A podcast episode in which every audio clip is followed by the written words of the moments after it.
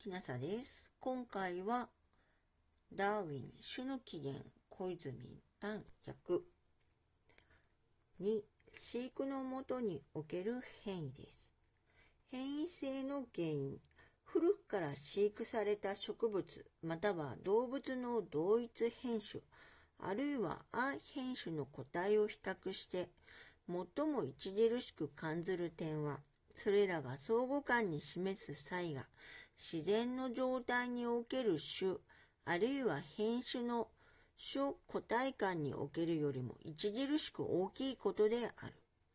この大きい変異性は飼育生物が、それらの祖先種が自然状態において遭遇した生活要約のように一様ではなく、またそれとは異なった生活要約のもとで育てられた結果であるという結論に達する。相当大量の変異を生じしめるためには、新しい要約に数代の間、表さねばならぬこと、及び個体が変異することを始めれば、一般に多くの代の間、変異を続けることは明白である。麦のような最も古い栽培植物も今なお新しい変種を生じているのである。生活要約は二様に働くように思われる。すなわち、全体の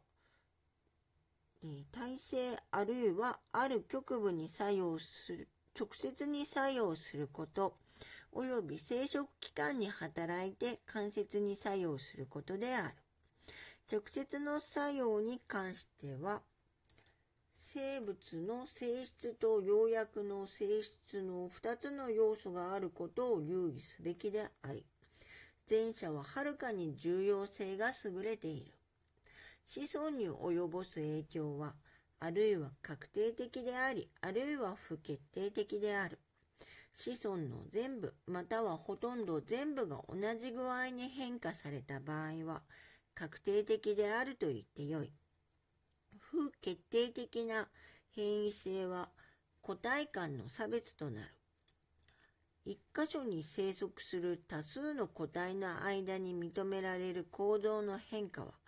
極めて軽度であっても、甚だ著名であっても、いずれにせよ生活要約の作用の不決定的な結果である。生殖器官が影響を受けることの結果である間接作用は、この器官が要約の変化に感じやすいことから、また要約の変化による変異と交雑から生じる変異が相相似することから推論される。修正及び局部の使用。肺用の成果。相関変異。遺伝。植物が気象の異なった地点に移されると開花期が変わるように、変わった習性は遺伝される影響を生じしめる。動物では局部を多く使用すること、または全く使用しないことがさらに著しい影響を与える。アヒルで翼の骨が野生のカモの同一の骨よりは骨格全体との割合上軽く、足の骨は重い。家畜の垂れた耳は気球を報ぜられることが稀になったために筋肉を使用しない結果である。一局所の変異が他の局所の変異と相関的に生ずることがある。相関変異と呼ばれる。主軸化は長い獅子はほとんど常に長い頭を伴うものであると信じている。全く突飛な例としては、全体が白くて目の青い猫は一般にローである。えっと、耳の聞こえが悪いという意味だと思います。体色と体質の特質とは相伴うもので、著名な例がたくさんに動植物の中から挙げられる。白色の羊と豚はある植物から害を受けるが、暗い色のものはそれを免れるもののようである。髪が長くて荒い動物では角が長いか、またはその数が多い傾きがある。そこで人間が何かの特質を淘汰を続けて巨大にしていくと、計画せずしてほとんど確実に他の局部の構造を変化させることになる。変異の小法則の成果は限りもなく複雑でまた多岐である。遺伝されない変異は重要なものではない。遺伝される変異の数多いこと、多様であることは、軽度なものと重要なものと問わず限りがない。飼育変種の性質、変種と種との区別の困難。飼育変種の源の一種あるいは多種なること。飼育動植物の遺伝的の変種すなわち飼育レースは相互の間でまた同一の他の種類と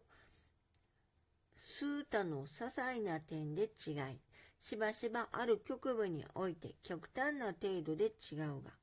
その他の点では相互間の際は自然の状態における禁煙の種の相互間の際と同様である。飼育レースの相互間の際には、えっと、際と同程度に達するものはないとも言われるが、それは正しくない。飼育レースの間の際の量を推定しようとするにあたって、それらが一種の祖先から由来したか、数種から由来したかを知らぬために、直ちに疑惑に包まれる。犬の数多の品種の間の差が全部飼育のもとに生じたものとは信じない。その他の種の若干のレースでは、すべてが一種の野生の祖先から由来したという有力な証拠のあるものもある。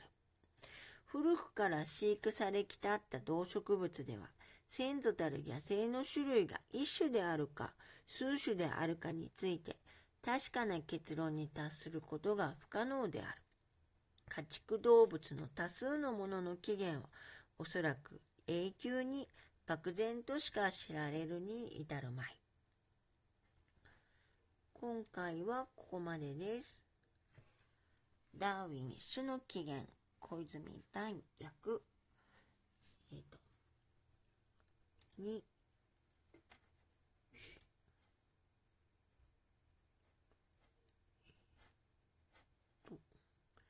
飼育のもとにおける変異の前編でした。もしあなたが聞いていらっしゃるのが夜でしたらよく眠れますようにおやすみなさい。